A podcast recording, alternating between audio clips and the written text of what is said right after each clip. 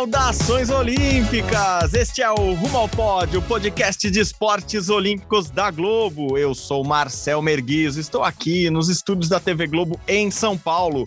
Hoje, de novo, uma terça-feira, agora 27 de setembro de 2022, quando faltam exatamente 667 dias para a abertura dos Jogos Olímpicos de Paris em 2024. Também faltam apenas quatro dias agora para o início dos Jogos Sul-Americanos de Assunção, no Paraguai. E nesta semana, novamente ao meu lado, de volta está ele, Guilherme Costa. Fala, Gui, tudo bom? Fala Marcel, bom dia, boa tarde, boa noite para todo mundo ligado no Rumo ao Pódio. Clima de Olimpíadas Sul-Americanas, ah, né? Sim. Os Jogos Sul-Americanos, que é como se fosse a Olimpíada da América do Sul, começa nessa sexta-feira. O Brasil com algumas estrelas, muitos desfalques, é verdade, a delegação não é 100% completa, mas tem nomes muito legais lá em Assunção.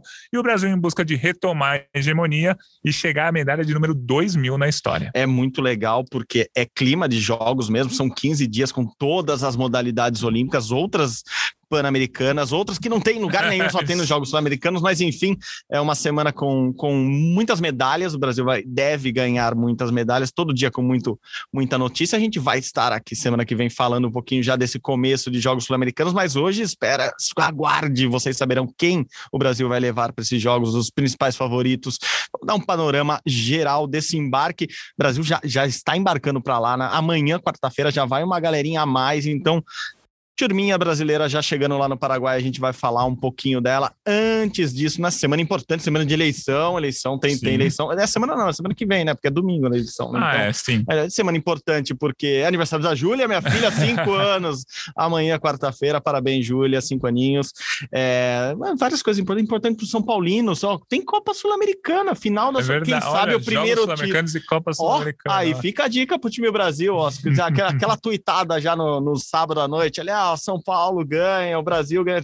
Pode ser o primeiro título do Brasil sul-americano nesta semana, que começa no, na qual começam os Jogos Sul-Americanos aí, São Paulinos é, animados com, com essa decisão. Muita coisa para falar, mas antes de falar de São Paulo, não, a gente não vai falar de São Paulo, tem outro podcast muito melhor sobre o São Paulo Futebol Clube aqui também no GE. É, vamos falar de ginástica artística, já que a gente falou os Jogos de Paris, ainda faltam seis, amanhã faltam 666 dias, que, que, número cabalístico. Tem gente que gosta, tem gente que não gosta, mas enfim, é, já tem muita coisa acontecendo em Paris, Paris se preparando para os Jogos de 2024.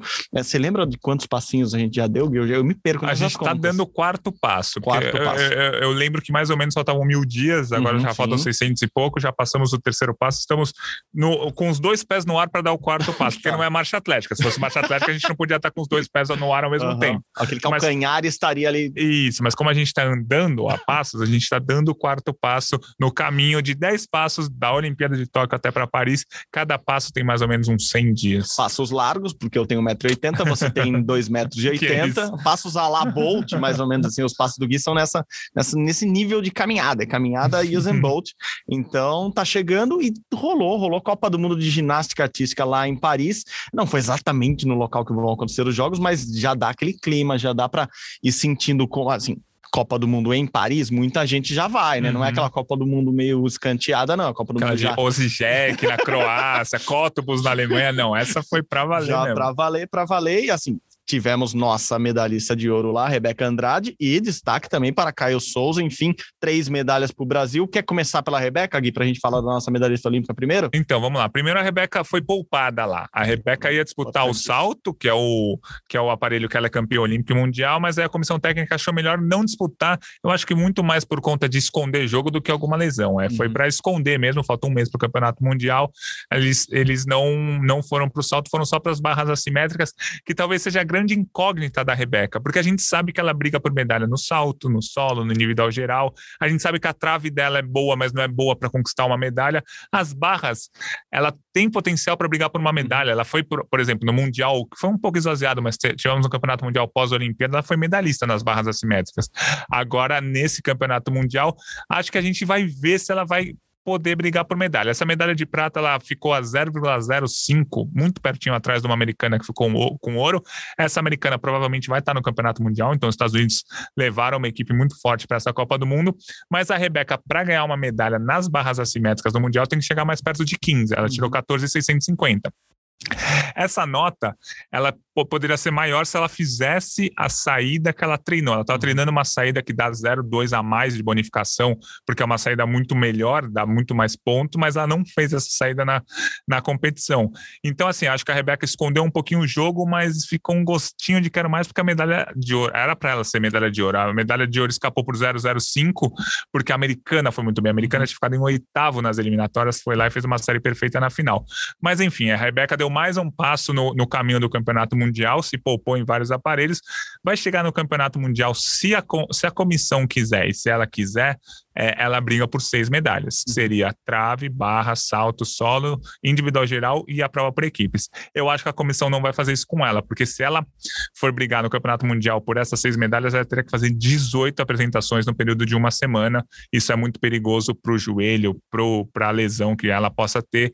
Então, talvez ela, ela até participe do individual geral, mas ela não tente uma final do solo. Estou uhum. chutando aqui. Talvez ela não tente se classificar para a final da trave. Aí já tira duas, três apresentações, já fica um pouco mais leve coisa.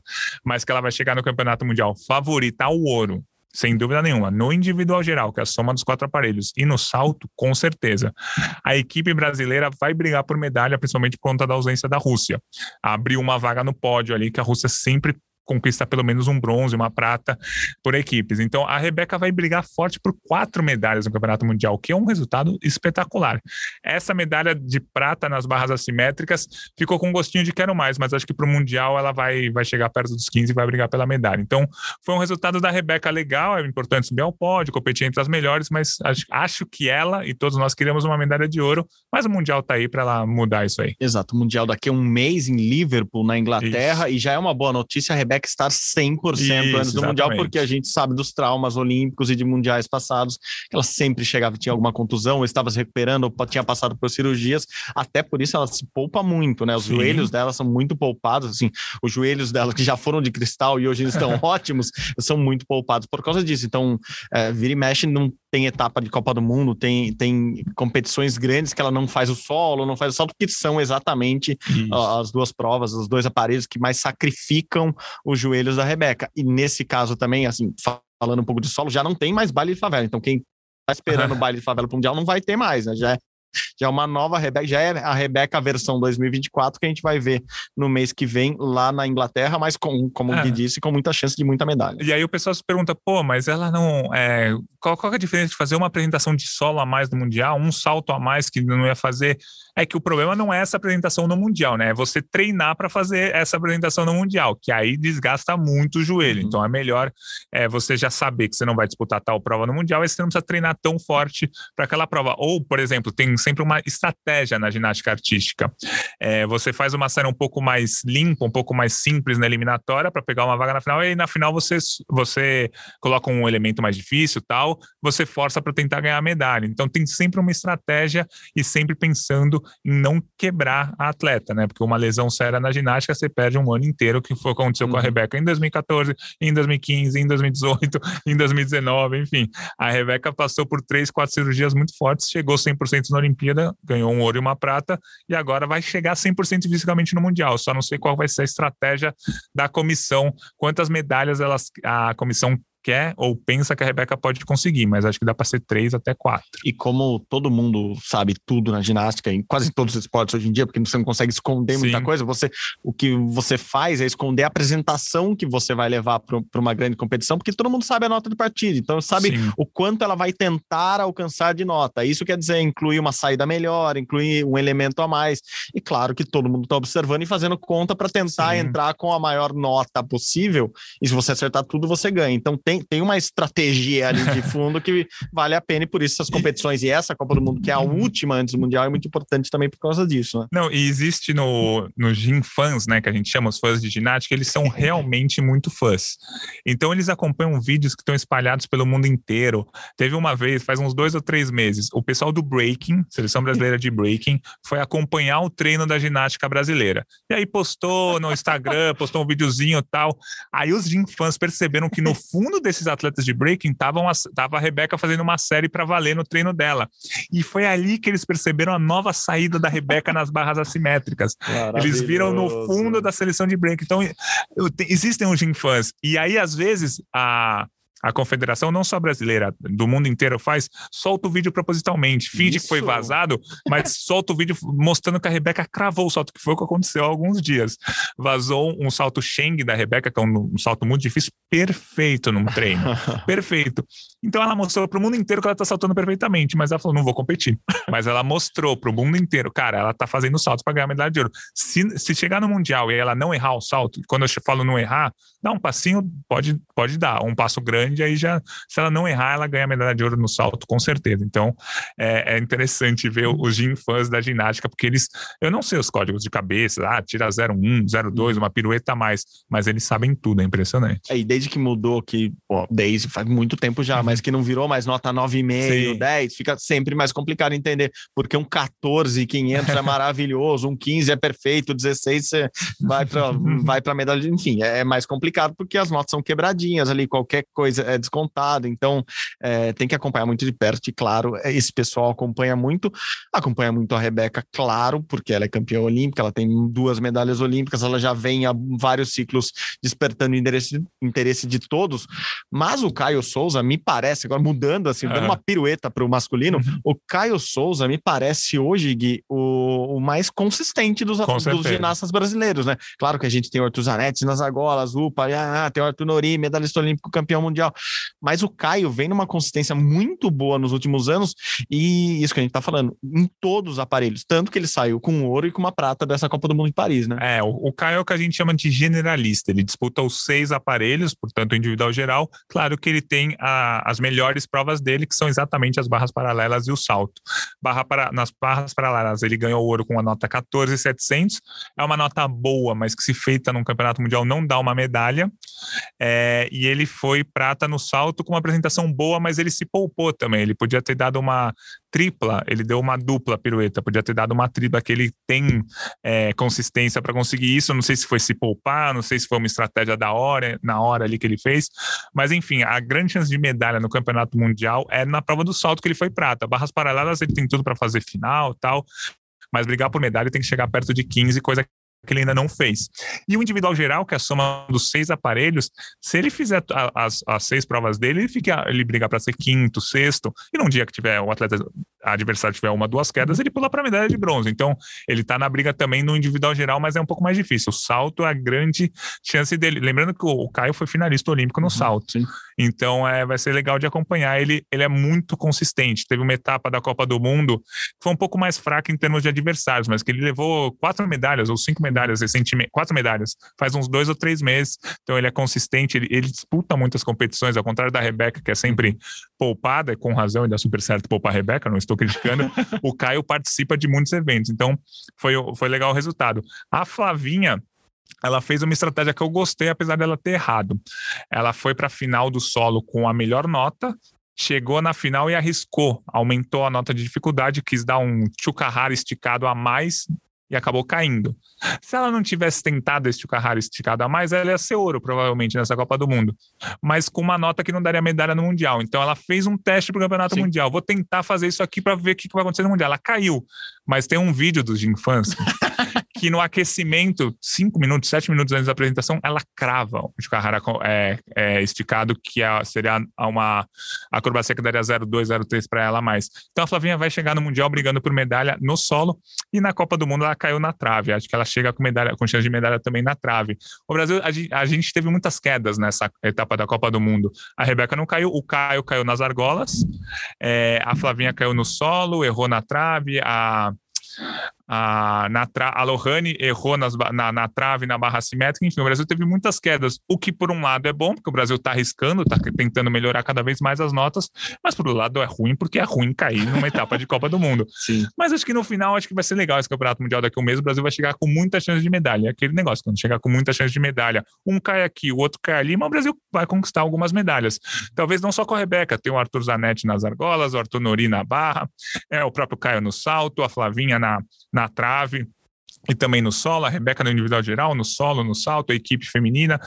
Quando você chegar com 10, 11 chances, você vai ganhar duas, três, quatro uhum. medalhas, o que é muito importante. Faz tempo que o Brasil não chegava com tanta chance de medalha Exato. numa mesma competição. E a seleção inteira mais equilibrada, né? A gente teve, assim, olhando em perspectiva uns 20 anos para cá, a gente teve um grande ciclo da ginástica feminina, Sim. depois teve um grande ciclo Isso. da ginástica masculina, daí teve agora a Rebeca meio que individualmente muito bem, alguns ginastas brasileiros individualmente muito bem, mas parece que agora nivelou um pouco, né? A seleção feminina me parece um pouco mais à frente como seleção que a masculina, Sim. mas individualmente a masculina é muito boa, então a gente chega com todo mundo mais ou menos no mesmo patamar. Se não é o melhor dos patamares, se não é favorito a tudo, também não tem a Rússia, não tem Belarus é que não vão participar. Os Estados Unidos já não é aquele grande bicho-papão de Simone Biles e companhia que ganha tudo. Então o Brasil chega é, assim, do meio para cima com muito mais chances de medalha, né? É, o Brasil, por exemplo, no Pan-Americano de ginástica que teve aqui no Rio faz umas, uns dois meses, mais ou menos, o Brasil tirou uma nota por equipe que foi melhor do que a nota dos campeões europeus, do que a Itália. É, então o Brasil vai brigar por medalha no feminino por equipe. O masculino não briga por medalha por equipe, briga em outros aparelhos, como a gente falou, mas por equipe o, o Brasil no masculino, se pegar a final, já vai ser ótimo. O feminino briga bem. É, os, os Gym fãs maluquinhos, que eu gosto, acompanho muito, porque eles têm muita informação, é muito bom, eles já estão fazendo cálculos mostrando que o Brasil pode ganhar dos Estados Unidos e ser ouro por equipes no feminino. Se isso acontecer, vai ser maravilhoso, mas não é o provável. Mas dá para acontecer. Eles fizeram um cálculo, ah, as americanas não estão mais tão bem, como você falou, no, é, o, o time geralmente os Estados Unidos usam o ano pós-olímpico para se renovar. Uhum.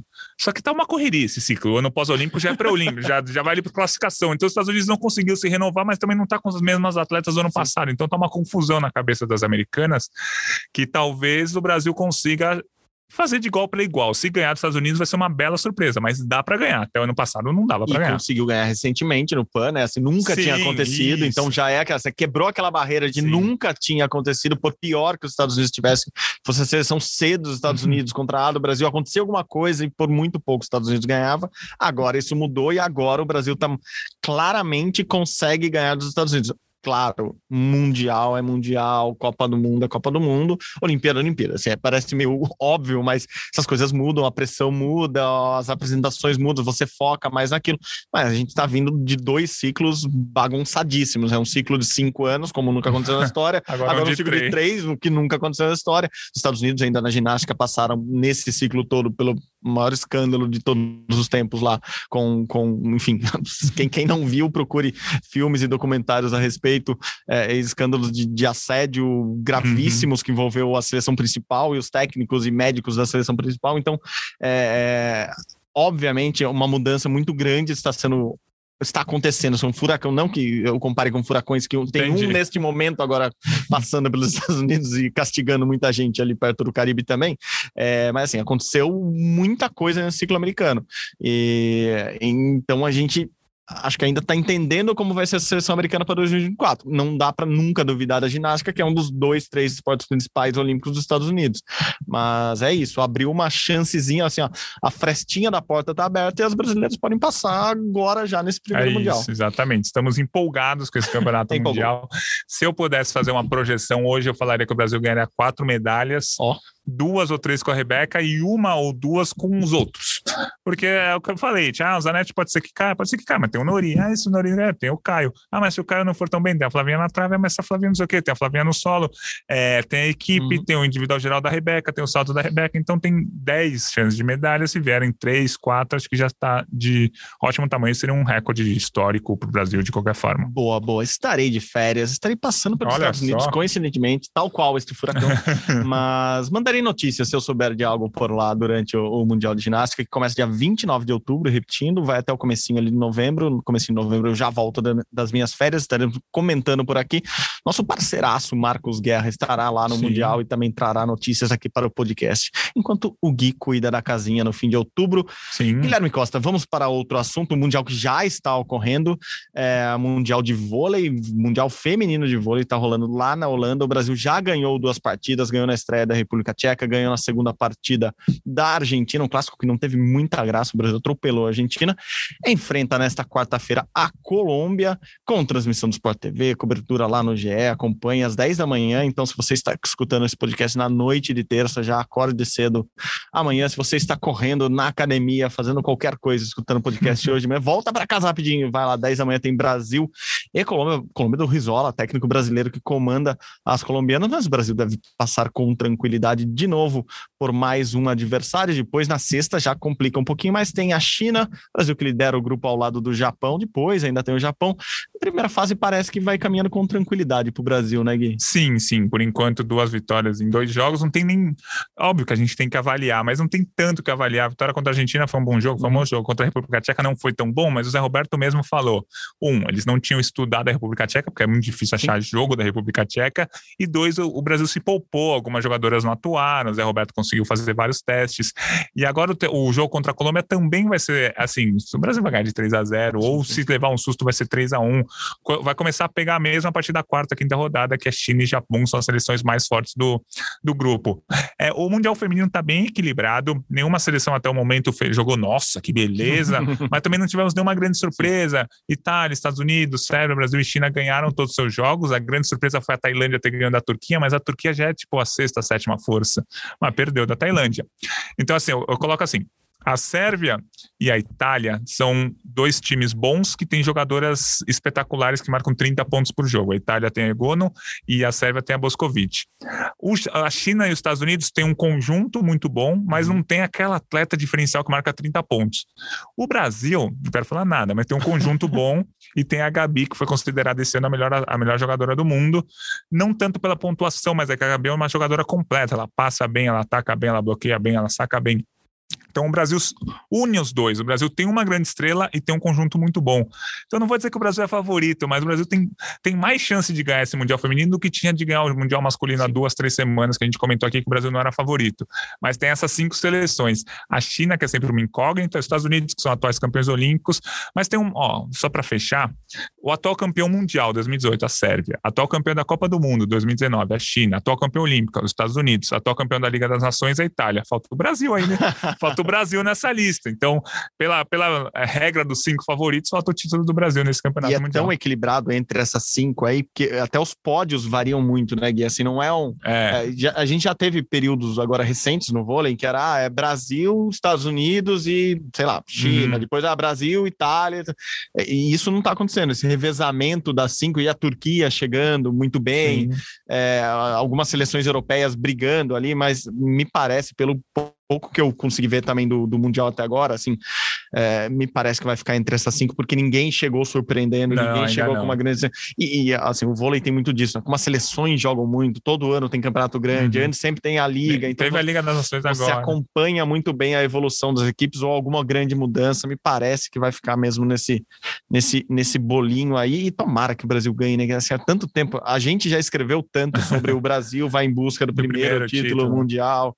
Assim, a seleção que é bi campeã olímpica, que chega toda hora em todo o campeonato brigando, é, não ter o Mundial ainda parece aquela só, ah, azar do Mundial. É, não, azar do não, Brasil quero, que não tem. Quero, azar do Brasil que ainda não tem e, e, me parece que agora, enfim, vai ser o último ciclo mesmo olímpico de José Roberto Eu não Guimarães. acredito, mas parece que é, é o é. sexto seguido também, né? Mas... Se seguir o terceiro, seguido provavelmente que ele fala que vai parar no é, próximo ciclo. Mas eu não ligo se tiver o sétimo. Não, também não, também não, mas eu acho que tá na hora, né? Assim, premiaria uma carreira dele e uma geração que é muito boa, a da Gabi, com uma geração nova que promete muito. Então, a geração nova tá boa, é, É, é legal. muito legal ver esse time jogar pelo, pelo conjunto da obra ali, é isso. Não temos a Egonu virando 38 é. bolas por jogo, mas a Gabi, por exemplo, fez 24 no, no, no primeiro. E, então a, e, a, Gabi é passa legal. bem, a é bloqueia é bem, é impressionante. E a gente vai falar bastante desse Mundial Feminino de Vôlei, porque ele é muito mais longo do que o Mundial Masculino. Nossa, tem um mês de Mundial, é, para você, ser, é, você ser campeão mundial feminino de vôlei esse ano, vão ser 12 partidas. Uhum. O masculino eram 7, para a gente ter uma noção. O regulamento é diferente, tem duas fases de grupo. Então, assim, o Brasil já, com essas duas vitórias, já praticamente se classificou para outra fase. A outra fase ainda é de grupos. Depois dessa fase de grupos, aí sim classifica para as quartas de final, semifinal e final. Só que essa nova fase de grupo tem mais cinco jogos, então é uma loucura, vai, vai demorar ainda. Assim, o, os técnicos não vão poder reclamar de falta de ritmo de jogo. Com certeza não. 12 jogos aí no período de sim. 20, 22 dias. E, é, pô, aqui uma crítica para essas federações internacionais que querem comandar o esporte. Cara, que bizarro, porque o vôlei, a, a, as regras, né, os campeonatos mundiais colados um no outro, masculino e feminino são diferentes. No basquete são, é totalmente diferente, é. tem muito mais seleção no masculino do que no feminino. São em anos diferentes. Assim, vamos organizar a bagaça. Padroniza, né? Padroniza, oh, faz o clássico. Uhum. Pô, a gente faz desde pequeno o campeonatinho de botão com tabelinha, muito mais simples, Cara, muito mais lógica do que isso. Tá rolando neste momento, nessa semana, o Campeonato Mundial Feminino de Basquete. A gente uhum. fala pouco ou quase nada porque o Brasil nem se classificou. A gente falou quando o Brasil Sim. perdeu a vaga.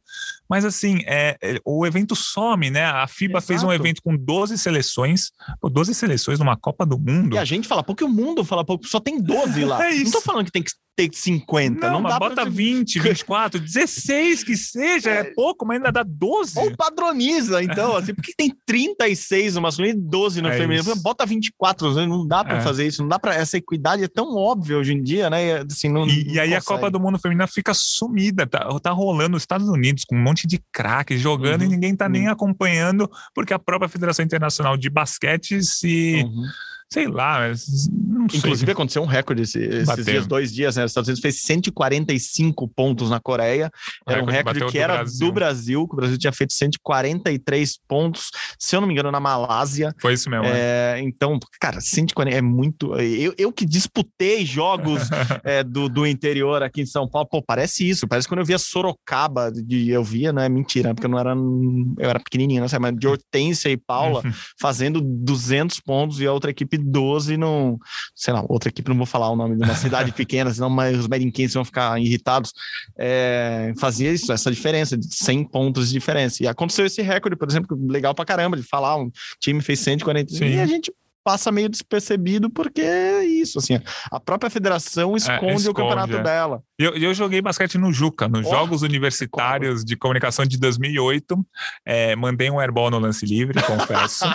o check mandava airball toda hora, então, então tá, beleza. Tá, tá, pago. Porque assim, eu sou, sou grande, eu nunca joguei basquete. Eu, eu era grande, eu, eu, estudava na PUC, os caras falaram, ah, tá faltando um, um pivô reserva. Me mandaram para lá, jogava para compor o elenco, digamos assim. o problema de convocar é isso, técnico uma hora ele vai ter que entrar. Né? Aquele jogador fala: não, mas são 26 para a Copa, leva, não, não vai ter uma hora. Eu, eu tive que entrar. que entrar. E aí eu não fiz nenhuma cesta, mas eu peguei uns rebotes, tal, foi oh. legal. A gente ganhou as quartas de final, eu fazia a PUC São Paulo, a gente ganhou as quartas de final da PUC Campinas. Ó. Oh mas perdeu uma semifinal para a USP do tipo, vai, foi uns 85 a 30. A gente perdeu a semifinal, porque os caras da USP eles treinavam. A gente não chegou sem treinar.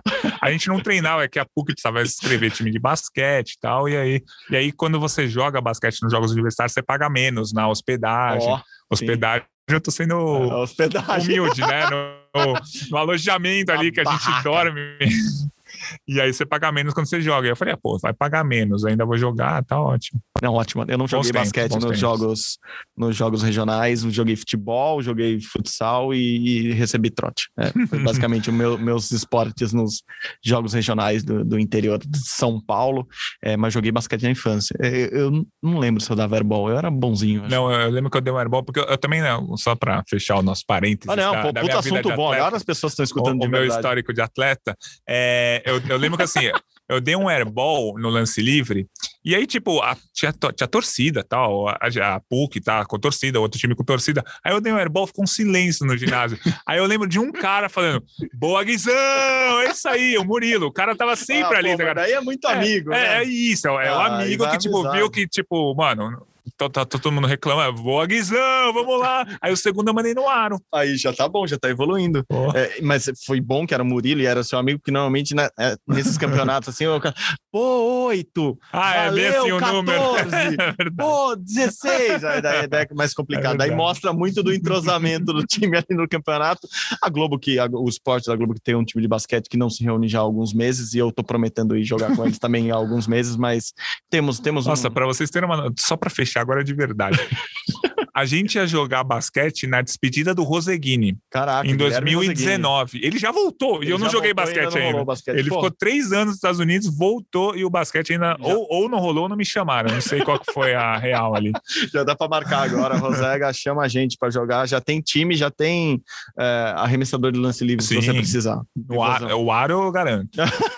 boa, boa. É, eu, eu encerrar. Não, esse assunto está encerrado, Beleza. mas eu encerrar o vôlei com um assunto que Desculpa. eu queria retomar lá da ginástica ainda. A gente falou da Rússia e você escreveu um texto até no, no, no GE. Globo essa semana sobre a declaração de guerra, vou dizer assim, tipo do Putin na, na ONU, o presidente russo. E é isso, né, Gui? Acho que tá mais complicado do que nunca a situação da Rússia, que já não fez parte de Olimpíada e Paralimpíada anteriores por causa de doping, agora é, ficou fora de novo, assim, tá ficando fora de muitos eventos, e o fato da guerra não acabar, já tá há sete meses rolando a invasão lá na Ucrânia, e, e o Putin ainda dá declarações de convocando mais gente, uhum. falando que se quiser jogam, sabe, acaba com tudo, pega a bola para ele e joga uma bomba atômica. Ele não falou isso, gente, mas usando aqui uma metáfora bem ruim, é, é, parece que tira a Rússia da próxima Olimpíada também. Né? É isso, é o que tudo indica, porque o COB e as federações internacionais não vão tirar a sanção à Rússia enquanto a guerra não, não acabar de alguma forma. E a guerra não vai acabar de alguma forma, tanto que o, o Putin declarou que vai, que chamou mais 30 mil reservistas. Então a guerra não vai acabar. Então a Olimpíada, querendo ou não, está chegando. Uhum. Os pré-olímpicos estão rolando, por exemplo, o Mundial de Ginástica agora. A Rússia é uma superpotência é o primeiro pré-olímpico, a Rússia já não vai participar. Só que esse Mundial desse ano classifica para o Mundial do ano que vem. Se você não disputa o Mundial desse ano, você não disputa o Mundial do ano que vem. Então, a Rússia, de qualquer forma, já está fora do Campeonato Mundial do ano que vem, mesmo que a Federação Internacional fale, não, Rússia, pode voltar a disputar, porque a classificação para o Mundial do ano que vem é esse ano que a Rússia não está. Um outro exemplo, pré-olímpico de basquete que está rolando agora, ele classifica para a Copa do Mundo do ano que vem, que é a classificatória para a Olimpíada, é classifica isso. a maioria das seleções para a Olimpíada. E a então, Rússia já dizer, não vai estar. Tá. Você não está no pré-olímpico, você não, assim, é uma bola de neve que já leva a tirar. Mesmo que não haja sanção na, na época, sei lá, alguns Isso, do atletismo, alguns da natação consigam, essas equipes, principalmente é, os conjuntos, né, as equipes uhum. coletivas, não vão conseguir participar. É, Mundial de Ginástica Rítmica, a mesma coisa. E são, são modalidades que a Rússia é, tem muita tradição. Então, assim, é, e a Olimpíada, por exemplo, a Olimpíada de Tóquio, os russos participaram, como Comitê Olímpico Russo, por conta do doping, tal, escândalo de doping, mas os russos estavam lá, não, tinham, não tinha bandeira, não tinha hino, não tinha uniforme, mas os russos estavam lá. Essa sanção tira os russos das Olimpíadas de Paris de qualquer forma. Sim. Ah, mas o cara é um russo que é contra a guerra, mora na Europa, não sei o que. Ele não pode participar. Nenhum atleta russo pode participar. Das das 33 federações que a gente tem na Federação Internacional, que tem no mundo olímpico, Federação Internacional de Atletismo, Basquete, Badminton e tal, atualmente só as de ciclismo e de tênis liberam os russos para competir. E são duas modalidades em que, assim, claro que você defende o país, mas o ciclismo é muito mais forte uma equipe ali, tem a equipe Sim. Movistar, a equipe Sky e tal, é muito mais forte a equipe do que o atleta ajudam, sozinho. Assim, há, há, um, há, um, esquema de, de, não só de treinamento, mas de ajuda das é, equipes é, uma, ali. É, você, você até tem a bandeira do seu país, mas você não, não, não representa exatamente seu país. O uhum. tênis é a mesma coisa. Pô, o Medvedev viaja o ano inteiro, um russo que é top 5 aí atualmente do ranking mundial. É, ele é russo tal, mas ele não tem uma confederação russa por trás, não tem é, o financiamento russo, não. Ele viaja o mundo jogando tênis sem ter muita ligação com o país dele. Então, são duas modalidades que liberaram. As outras não pode. Oh, o Mundial de Judô não vai ter russo. Ah, o Mundial de Taekwondo. Mundial de Wrestling agora. A Rússia ganhou seis ouros na Olimpíada no Wrestling ano passado. Esse ano a Rússia não participou. Então, é assim, ao que tudo indica, a gente não vai ter Rússia nas Olimpíadas, nem russos, nenhum. Ah, vai ter um, vai criar uma, um país de bandeira neutra. Não, pelo andar da carruagem dessa vez, não vai ter nem bandeira neutra para os russos. E isso é, pode parecer bom a priori, assim, no primeiro momento, para alguns brasileiros, claro, tem uhum. a própria ginástica rítmica. Vamos usar esse Isso. exemplo que é muito claro, assim, a, sem a Rússia e sem Belarus também é muito forte, assim, ouro e prata nos últimos mundiais. É, obviamente o Brasil que ficou em quarto agora tem chance no conjunto uhum. de conseguir um pódio. Mas, no geral, isso, no quadro geral de medalhas, isso não favorece o Brasil, né? Porque mais é. países conseguem que, mais medalhas do que o Brasil né, nesse exemplo, vácuo da Rússia. Né? Rolou né? o Mundial de Wrestling, a Turquia ganhou quatro ouros provavelmente a Turquia não ia ganhar quatro ouros se a Rússia estivesse lá, ia ganhar um ou dois. Com esses quatro ouros, a Turquia passaria o Brasil no quadro de medalhas da Olimpíada. Exato. A Polônia, a mesma coisa, não exatamente no wrestling, mas em provas do atletismo, é, em outras modalidades. Então, tem países que se beneficiam mais do que o Brasil com a ausência da Rússia e conseguem passar o Brasil no quadro de medalhas. O Brasil, por exemplo, se beneficia na ginástica rítmica, na ginástica artística, provavelmente no boxe, no judô, no taekwondo, mas assim, é uma medalhinha aqui, uma outra é. medalhinha ali e tal. A Turquia ganhou quatro ouros no Mundial de Wrestling e aí passaria o Brasil num quadro de medalhas olímpico, digamos assim. Uhum. Então não é tipo, ah, a Rússia tá fora, o Brasil vai ganhar uma posição no quadro. Não, Sim. a Rússia tá fora, provavelmente o Brasil vai perder, perder posição. Perfeito, Gui. Bom, vamos sair lá da Europa e vir aqui para América do do Sul, nosso continente tão querido, porque começa agora, dia 1 primeiro de outubro, começam os Jogos Sul-Americanos em Assunção, capital do Paraguai. E o Brasil vai com força máxima. O Brasil que muitas vezes não deu muita bola para esses jogos sul-americanos, pensando assim numa escadinha de jogos. Se você tem os Jogos Olímpicos lá em cima, que vão ocorrer aqui dois anos, no ano anterior, tem os Jogos Pan-Americanos, que a gente conhece muito bem, são muito famosos, e um ano antes sempre tem os Jogos Sul-Americanos. Então é uma preparação mesmo, é uma escada que a delegação brasileira, que são eventos em que o Brasil vai como time Brasil, né? O COB, o Comitê Olímpico do Brasil, que organiza essa delegação. Normalmente tem Vila Pan-Americana, nesse caso caso do Sul-Americano nem vai ter vila, mas tem, eles ficam todos num hotel, então tem organização, todo mundo com o mesmo uniforme, representando o país. Assim, é, é aquele esquema COB que a gente conhece da Olimpíada, ocorrem já nos Jogos Sul-Americanos. E o Brasil, óbvio, é a maior potência da América do Sul, a maior potência olímpica, mas o Brasil não está acostumadaço a ganhar. Muito pelo contrário, o Brasil faz algum tempo que não ganha e não vem ganhando há muito tempo. Por isso mesmo, para esse ciclo, Kobe deu muita é, assim, aplicou muita força, é, tentou convencer o máximo de atletas e confederações possíveis a levarem seus times principais e conseguiu. Assim, o Brasil está chegando com oito medalhistas olímpicos, 22 medalhistas em mundiais, assim, só para dar um panorama antes da gente começar a discutir aqui. Quem vai para esses Jogos Sul-Americanos já a partir da semana que vem? Ana Marcela Cunha, na, na, maratona aquática, Arthur Zanetti e Arthur Nori na ginástica. É, artística, a gente pode discutir se é válido, acho que no caso da ginástica aí tem uma discussão boa, se vale a pena mandar é mesmo ou não, porque acabou de ter etapa de Copa do Mundo importante em Paris e Jogos Sul-Americanos em Assunção, uhum. e daí daqui a pouco tem Mundial, então acho que é uma discussão boa.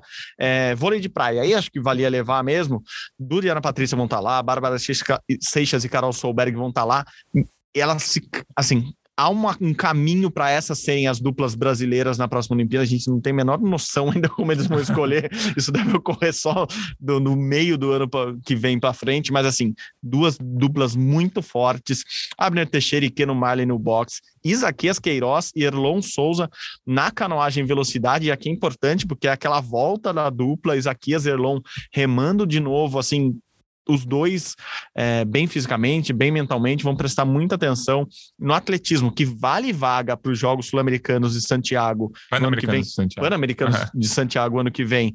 Tem Letícia Ouro, que foi medalhista mundial, tem Felipe Bardi, que correu 10.00 com vento, com a ajuda Sim. do vento, mas correu agora, então pode ser. Ou seja, temos uns Jogos Sul-Americanos muito animados para os padrões de Jogos Sul-Americanos que a gente teve nos anos anteriores, né, Gui? É isso. Aí o pessoal pode pensar, pô, Jogos Sul-Americanos, o Brasil domina, né? Não sei o quê, domina muito, deve ser hegemônico. Não exatamente. Essa é a 11 edição dos Jogos e o Brasil ganhou só duas. Em 2002, quando sediou os Jogos Sul-Americanos. Foi uma bagunça, assim, porque foi uma Foi sede... de última hora. É, foi de última hora. Foi São Paulo, Belém, Brasília. Não, foi São Paulo, Belém, Curitiba e Rio de Janeiro. E Rio de Janeiro. Isso, só que foi assim, a Colômbia ia sediar aqueles Jogos Sul-Americanos de 2002, aí a Colômbia estava numa crise gigantesca, é, aí iam cancelar os jogos, o Brasil falou, não, deixa que eu sediam. Aí mano, faltava dois meses. E aí eles dividiram, não teve obra, nada. Juntou dividiram. o que deu ali, ah, tá. cabe Só aqui, que cabe isso, ali foi um grande trunfo para o Brasil ser sede dos Jogos Pan-Americanos de 2007, uhum. porque um mês depois dos Jogos Sul-Americanos, é, nessas quatro cidades, tivemos a eleição para os Jogos Pan-Americanos. E esses Jogos Sul-Americanos mostraram que o Brasil conseguiu organizar alguma coisa, mesmo de última hora, não precisa de obra e tal. Foi, foi um, um, um empurrão para o Brasil ser sede do PAN, que depois acabou sendo sede da Olimpíada. Então, em 2002, o Brasil ganhou os Jogos Sul-Americanos, e em 2014 também, foram as duas vezes. A Argentina, se você pegar o histórico da Argentina, a Argentina tem mais medalhas do que o Brasil. A Argentina tem 887 ouros na história, somando todas as edições, o Brasil tem 736 em segundo lugar. A Argentina soma 2.300 medalhas, 2.368 medalhas, do Brasil 1.887. Então, o Brasil não é hegemônico na competição. Então, é legal o Brasil ganhar. Uhum. E assim, o Brasil está com 1.887, com certeza vai chegar na medalha número 2.000, uhum. porque é muito provável que o Brasil chegue perto das 300 medalhas nesses é Jogos Sul-Americanos. É uma loucura. Para o Brasil é ótimo. Um, um dia de natação ali, o Brasil mesmo levando uma equipe que não é exatamente A, um dia de natação, o Brasil ganha 15, 18 medalhas. Uhum. É muito, muito legal. Então vai ser bem legal de acompanhar, vai ter medalha toda hora, título toda hora, Brasil ganhando da Argentina toda hora, então vai ser. vai ter Brasil e Argentina toda hora, com certeza, né? Vai ser, vai ser bacana. E são, são muitos esportes. E é, é legal também ver que muitos dão vaga para os Jogos Pan-Americanos. Uhum. O, o, é o, que você falou, Jogos Pan-Americanos do ano que vem, 28 modalidades dos Jogos Sul-Americanos dão vaga no PAN. Então também é importante ver. Ah, ganhou medalha? Ganhou medalha. Ah, pô, valeu vaga pro PAN, valeu vaga pro PAN, ótimo. Então, é, para muitos é, é, o começo do caminho olímpico. É os Jogos Sul-Americanos da vaga no PAN e o PAN vai dar vaga nas Olimpíadas. Então é o, é o começo do caminho para Paris, para classificação para alguns esportes. Contar rápido aqui: 300 medalhas mais ou menos do Brasil, são 15 dias de jogos, ou seja, umas 20 medalhas por dia. Você começa a ter noção é o que é ser Estados Unidos e China na Olimpíada. isso, amo. Adoro. É mais ou menos essa conta que a gente faz aqui, porque é muita medalha mesmo, por isso o Brasil está mandando muita gente importante. Claro, cada um tem seu ciclo ali, mas como o Gui falou, tem, tem, tem esportes que já são importantíssimos. Essas 28 modalidades, por exemplo, atletismo, boxe tênis, a, a vaga já é nominal. Então, ganhou agora, já classifica para o ano que vem. O tênis, por exemplo, a vaga também é nominal, classifica para a Olimpíada do outro ano, entendeu? É, é, é uma escadinha que você vai subindo e vai e vai conseguindo alcançar os objetivos ali. Você tem que classificar para os eventos para você ganhá-los. Então, é, é, mais ou menos nessa linha, é, dando outros nomes aqui que vão estar lá também. Felipe Vulo, tiro esportivo, medalhista olímpico, vai estar. A gente esquece, né? A gente, a gente tava até comentando, né, Gui? A gente fala pouco do, do Vulo porque ele não apresentou bons resultados depois da Rio 2016, mas estará lá, estará lá com o garoto de 14 anos que também tá super bem agora. Começou... Leonardo. Isso, que foi bem Lustosa. no de, de, de, de tiro. Panzinho ou não? Panzinho, é, no Panzinho. É, também está lá, então tem gente boa ali. Eu falei do Abner, falei do, do Isaquias, os dois Arthurs, e tem a galera medalhista em Mundial. Inclusive o Pedro Solberg, eu falei do, do vôlei de praia, ele volta agora, foi convocado também recentemente, vai estar lá. Ícaro Miguel no Taekwondo, é, Paulo Ricardo, para a gente ter trocadilhos musicais no Taekwondo, é, Ana Sátria e PP no, na canoagem slalom.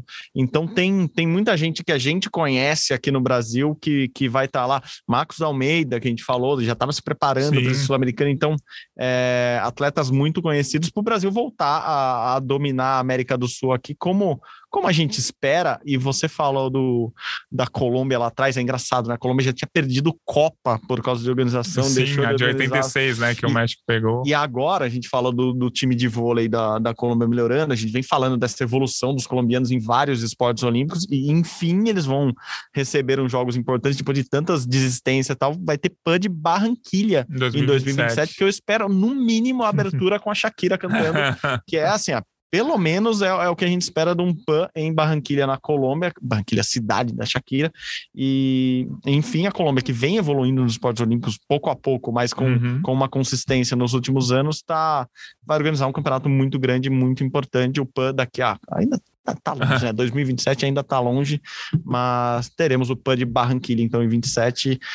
E a Colômbia provavelmente vai brigar ali com o Brasil e a Argentina Isso, pela, pelas quando, quando joga em casa, o time cresce. 2010, nos Jogos Sul-Americanos, né? E não, não nos Jogos Sul-Americanos 2010, a Colômbia liderou, o Brasil ficou em segundo, porque foi em Medellín, na Colômbia, os jogos. Então, quando você joga em casa, você realmente ganha mais medalha. E eu acho que, assim, uma comparação que é legal de se fazer para quem acompanha o mundo de esporte, a atenção que o Brasil dá nos Jogos Sul-Americanos é muito parecida com a atenção dos Estados Unidos nos Jogos Pan-Americanos. Uhum. Uns 60% do, da delegação são os principais atletas de cada modalidade e tal. Os outros 40% são atletas jovens, equipe B, equipe C e tal. E no fim o Brasil vai ganhar o quadro de medalhas, assim como no PAN dos Jogos Pan-Americanos, os Estados Unidos, mesmo com o time B na natação, no atletismo, lidera o quadro de medalhas. Então acho que é isso. O Brasil para a América do Sul é tipo os Estados Unidos para o continente americano. É um país hegemônico, mas que tem que dar valor para essa competição. Por isso que manda cerca de 60% da sua principal força, é, principalmente em esportes não tão conhecidos, os esportes entre aspas menores. Por exemplo, o Brasil está com o time principal na esgrima, no ciclismo, no taekwondo, é, no tiro esportivo, na canoagem, na canoagem slalom, que são, entre aspas, os esportes menores. Chamam de menores porque, por exemplo, o atletismo está com um time forte? Tá, mas o Alisson não foi. Uhum, Natação está com um time forte? Tá, mas não tem chefe, não tem Bruno Fratos. É, então, assim, o Brasil tá, tá da mesma dimensão que os Estados Unidos dão para os Jogos Pan-Americanos e os Estados Unidos chegam lá e sempre ganham, né? Agora o Brasil precisa ganhar esses Jogos Pan-Americanos. Exato, não, não, estava vindo ganhando e, e, por isso que, que alguns atletas conseguem desistir, porque o ciclo, por exemplo, da natação meio que se encerrou, tanto que ainda tem Mundial de Curta no fim do ano, mas muita gente talvez nem vá para o Mundial isso. de Curta para já se preparar para o ano que vem. Então você vai se adaptando ali na esgrima. Você falou, Nathalie Morhausen, vem para o Brasil, vai lá para o Paraguai para disputar. Então ela não vem há muito tempo, então tá dando uma prioridade grande para um evento desse, porque mostra que é o começo de um ciclo ali para ganha o Sul-Americano, ganha o Pan-Americano, se prepara bem para a Olimpíada, assim, é, é, uma caminhada que parece longa, porque são dois anos, mas é, é, um ciclo que já é mais curto, que você consegue se preparar já participando de grandes eventos, é, estando no meio da delegação, conhecendo muita gente ali para não chegar nos jogos, é, muitas vezes o primeiro Jogos Olímpicos e se assustar com Vila Olímpica, se assustar com muita cobertura de imprensa, etc. Então, é, são jogos importantes, sim, a gente vai comentar mais sobre eles também semana que vem. Gui, é, por hoje é só. Quero comentar alguma coisa? Vamos encerrar, pegar, preparar nosso título de eleitor já para o fim de semana. Eu ainda tenho uma festinha da Júlia para organizar para amanhã. Outra? Ah, tem que ter, né? Putz, chega uma idade que é assim, o que, que você quer de presente? Eu quero festa. Onde? Em casa? Ah, na escola? Ah, não. Então tem, tem festinha na escola ainda amanhã. É, não, e é, é importante ter eleição no, no fim de semana. E uma coisa triste dessa eleição, entre outras muitas coisas tristes, mas uma coisa triste é que não se falou absolutamente nada do esporte em nenhum momento momento de nenhum debate, de nenhuma conversa, absolutamente nada. É, alguns programas de alguns é, candidatos à presidência têm alguma coisa do esporte, mas sempre renegado lá embaixo, outros nem têm nada uhum. sobre esporte. Eu acho que o esporte realmente foi esquecido mais uma vez, né? Há muito, muito tempo. Nas eleições municipais, geralmente o esporte é mais lembrado, porque, ah, ah esporte é ginásio municipal, ah, traz não sei o que, uma competição municipal aqui e tal. Eles até falam nas eleições municipais, mas quando a eleição é a eleição para presidente, mesmo para governadora, é, o tema esporte é realmente esquecido, apesar de que o atualmente grande parte, ou quase na totalidade da verba do esporte olímpico brasileiro é dinheiro público, Sim. ou do governo federal, das loterias, enfim. Mas a quase a totalidade do investimento no esporte olímpico é público e a gente não fala absolutamente nada disso durante toda a eleição. Ninguém, nenhum debate, nenhuma conversa, nenhum vídeo que viralizou, uhum. nada, nada, nada de esporte, que é uma pena. Exatamente, um tema que não é levantado, infelizmente, a gente que perdeu o Ministério do é Esporte, é né, que dava ainda uma, uma, uma potência maior ao esporte. Ele, claro que as bolsas continuam defasadas uhum. no, no, no, valor delas e com atrasos muitas vezes, mas elas continuam lá, ou seja, todos os atletas olímpicos do Brasil recebem em bolsa, quase todos os atletas que praticam esportes olímpicos conseguem algum tipo de bolsa, seja estadual ou, ou federal, e mesmo assim o assunto não é, não é tratado com, com com o tamanho que ele merece, com a importância que ele merece. Esporte não é só competição lá dentro, Isso. não é só Jogos Olímpicos, não é só é, ganhar ou perder, ele ensina muito mais, a gente sabe disso. É uma pena mesmo. Tomara que isso mude para os próximos. A, a, esperança é sempre a última Exatamente. neste momento, mas vamos lá, vamos torcer que tudo dê certo nessa eleição agora no primeiro turno, já nesse domingo, e que a gente volte com boas notícias semana que vem, de repente, falando. De repente, alguém já fala sobre esporte agora oh, nas próximas exatamente. semanas. Vamos saber. Vamos saber. É isso, Gui. Obrigado de novo. Valeu. Valeu, é sempre um prazer. E semana que vem a gente já vai voltar falando que o Brasil tem umas 50 medalhas nos Jogos Sul-Americanos. Provavelmente, pelas nossas contas, no mínimo umas 60 já na terça-feira. Vamos lá. Gui, obrigado. Como vocês sabem, o Rumo ao Pódio é uma produção minha do Guilherme Costa. A edição de hoje está de novo com eles, Lucas Garbelotto aqui do meu lado. A coordenação de Rafael Barros, a gerência de André Amaral. Você encontra nosso podcast lá na página do GE. Vai lá, ge.globo barra rumo ao pódio, digita lá, tem todos os nossos episódios, este e muito mais. Também você encontra a gente no seu agregador de podcast ou lá no Globoplay, busca o nosso nome e você vai achar com certeza. Galera, muito obrigado pela companhia novamente. Saudações olímpicas. Tchau, tchau.